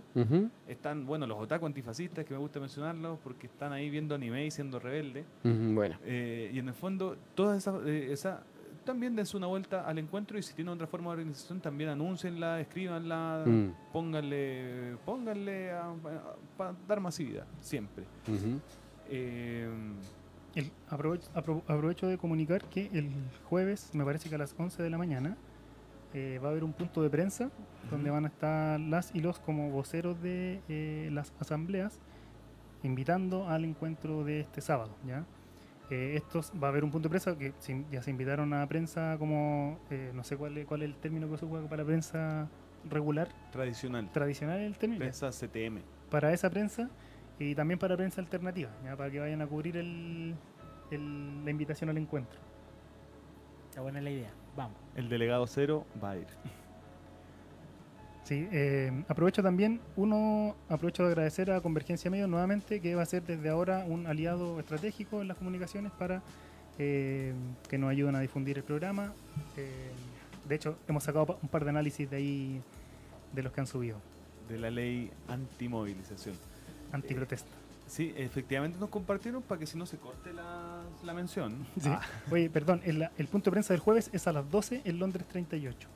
ya, ¿y se puede ir a darle masividad también allá? Sí, Ah, yo voy a estar fuera de Santiago. Mm. Eh, pero puede ir gente de la, de la Asamblea de República que te gusta la- mencionar. Sí, es que Claro. es una, es una gran asamblea. Eh, tuvimos una actividad muy bonita este sábado recién pasado, eh, así que mayor es la hostilidad que tenemos con Alessandri. Oye, pero co- comentan un poco, porque yo creo que igual es importante. Como conocer el trabajo de la asamblea. o- O sea, la asamblea no es pura sí, ¿de qué se- discusión y claro. política, ni cuestiones. ¿De qué se trató la actividad? la actividad fue, un- bueno, fue principalmente Fue bien impulsada- cultural, o bien Sí. batucada. Fue principalmente impulsada por el Espacio Social La Torre, que es, eh, es un espacio que en distintas personas estamos, eh, estamos impulsando a propósito de la ocupación de un edificio que hicimos allá en Calle La Torre, eh, dedicada a principalmente la reivindicación del derecho a la vivienda y talleres eh, sociales y aparte de eso de contribuir a la organización del barrio. La, varias de las comisiones de la Asamblea, incluso la, la coordinación general de la Asamblea, suele sesionar eh, dentro del edificio porque hay salas destinadas para la organización barrial. Y en el marco de eso quisimos presentar el espacio a todo el barrio con una actividad que duró todo el día. Que partió con un trovador argentino llamado Mecha, que después tuvo una charla sobre el proceso constituyente, eh, después tuvo eh, eh, humor por parte de un, Vi tu foto, un- por parte de un mago, ¿cuál? vi tu foto ahí con... Yo también la vi. ¿La viste? Ah, Yo también la vi. eh, un payaso que se llamaba Claustrofobia, muy bueno, muy Mm. bueno. Eh, después hubo otro trovador, el grande Rodrigo Núñez, ¿Ya? muy bueno. Eh, después tuvieron los chicos de Yes Khalid, unos raperos conscientes nuevos, eh, con caleta de flow, así, no, con todas las de la ley, pa, así como para volverse el nuevo hit. Eh, 1400 nunca, gran tema. Eh, después tuvo eh, Subverso y Conspiración en Pleno, o sea, con Escapo, que ahí yo estaba así, pero vuelto loco. o sea, Esa es la, esa es la con- foto que vimos. Ahí con Iván- rapero, así. No, Claro. es, todo- es toda, sí, toda mi formación eh, política en, en, en Sí. 20 minutos. Hoy Subverso tiene una, una frase muy buena. Dice, el amor siempre ha sido la más poderosa arma. Lo encontré en las letras, en las cartas de Pablo Vergara. Qué linda canción. No, hasta, hasta peligroso. Eh, estuvo con Escapo, se juntó con Inspiración después de muchos, muchos años eh, para hacer eh, su música. Después estuvo Portavoz eh, con DJ eh, eh, Homset, eh, muy bueno también. Y después tuvo la exhibición de un documental, o sea, el preestreno de un documental llamado Plano Fijo que retrata desde un plano fijo eh, eh, 100 planos distintos respecto de la movilización, respecto del Mm. proceso de revuelta y siempre allá en Plaza, en Plaza Dignidad. Y con eso cerramos, estuvimos hasta casi las 12 de la noche. ¿Cuánta gente más o menos participó? En el punto más álgido yo calcularía que unas 300 personas. Eh, calcularía, así como... Igual es como un conteo medio con fecha. Digo, no, no, no, eh, si acá hay 200.000 personas. Pero, Un millón.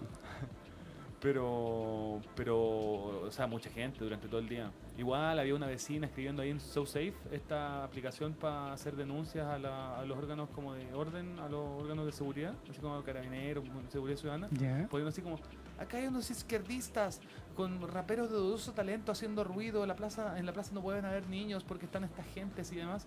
Y, eh, y lo que más había... Pensaba que se iban a comer a los niños. Y lo que más había en la actividad eran niños de tercera edad, incluso mientras los chiquillos de Escalida estaban cantando, como repito, con mucho flow, eh, yo estaba ayudando a una, a, una, a una vecina con unos 80 años a trasladarse de una silla donde le pegaba el sol a otra donde había sombra, y de pronto la vecina escucha así como 1400 nunca y se puso a bailar con la muleta, y eso está grabado, lo puedo probar.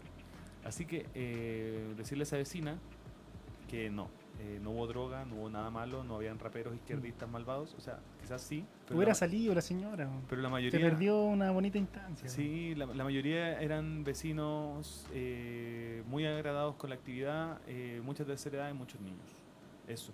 Eh, y de, de explicarle a- en el fondo a, to- a todas las asambleas barriales que nos pudieran estar escuchando, personas con iniciativa que quisieran hacer lo mismo en su barrio, Mm. que contacten a esas personas. eh, casi todos los artistas que estuvieron ahí tienen muy buena disposición y ganas de participar en todas estas instancias.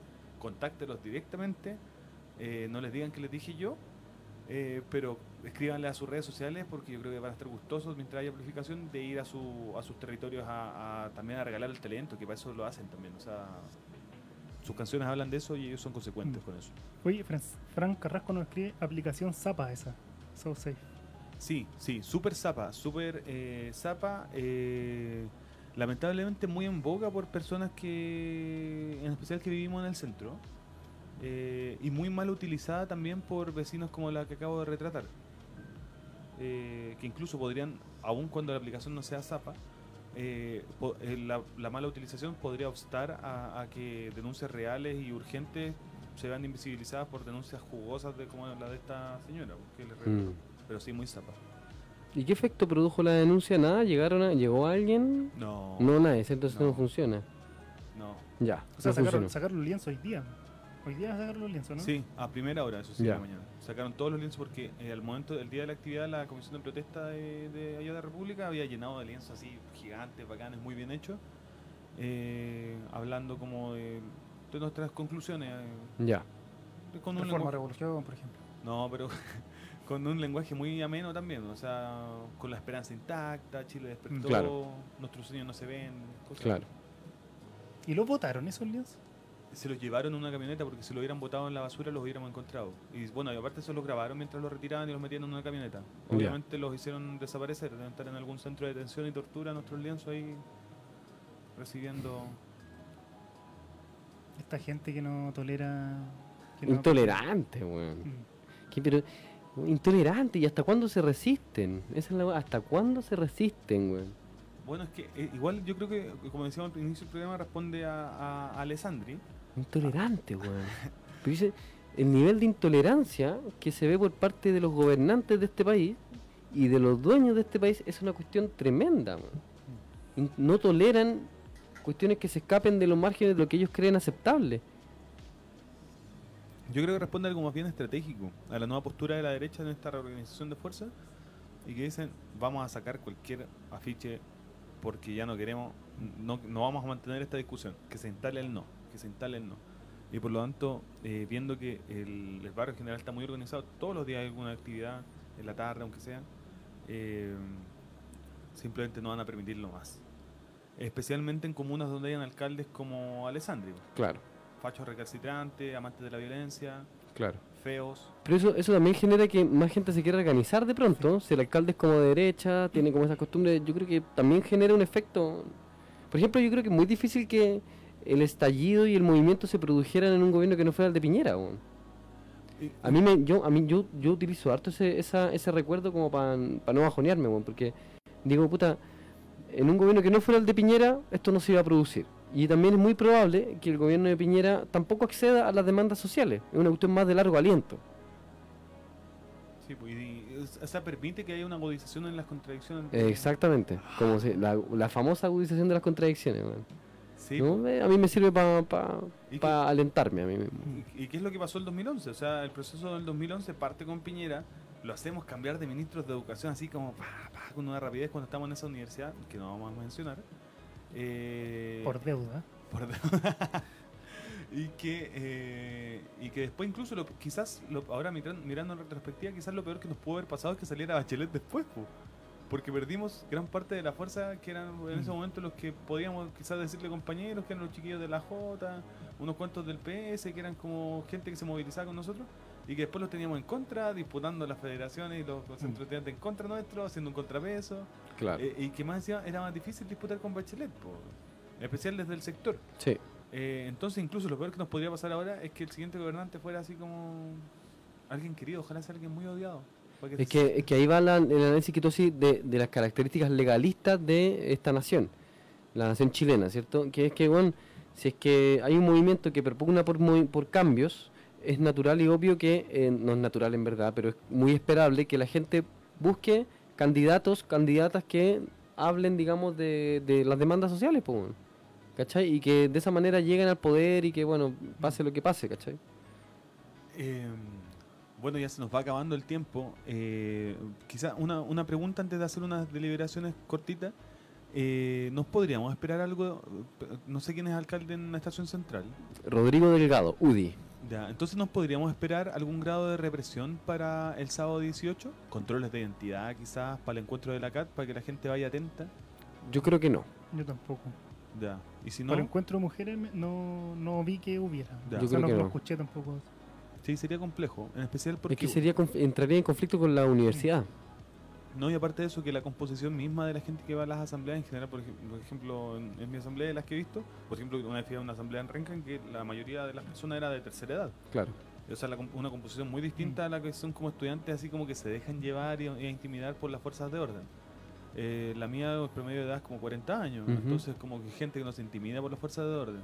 Entonces igual siento que es una instancia que no, no, no, no, Paco, no te van a pescar. Mm. Eh, bueno, pasemos unas cuantas deliberaciones. Eh, Te quizá- quedan dos minutos. Oh, corre. Eh, no, tres, tres. yo- Dos. Ah, Dos minutos. Dos ya, minutos. eh, ¿No esperamos a alguien conocido como constituyente? ¿Conocido nuestro? Conocido nuestro, de la tele, quizá actual, ¿Como ac- famoso? actual legislador, quizás. Ah, Eh, sí, sin duda. Van a quién? ver. ¿A quién? Ah, no sé. No, yo no sé. Eh, pero van a ver. No. Van a ver. Eh, yo creo que van a representar. No, ya. mm, Fernando Atria puede ser. Atria. Atria lo está haciendo, Atria. está llamando a reuniones con las distintas asambleas a las- en las que él fue a dar Sí. charlas para justamente empezar. a- eh, dicen que José Massa, el José profesor Massa eh, dicen que, a ver, ¿quién más? Bueno, en nuestra universidad van a salir varios floreritos clásicos a, a- a- tirando pelada.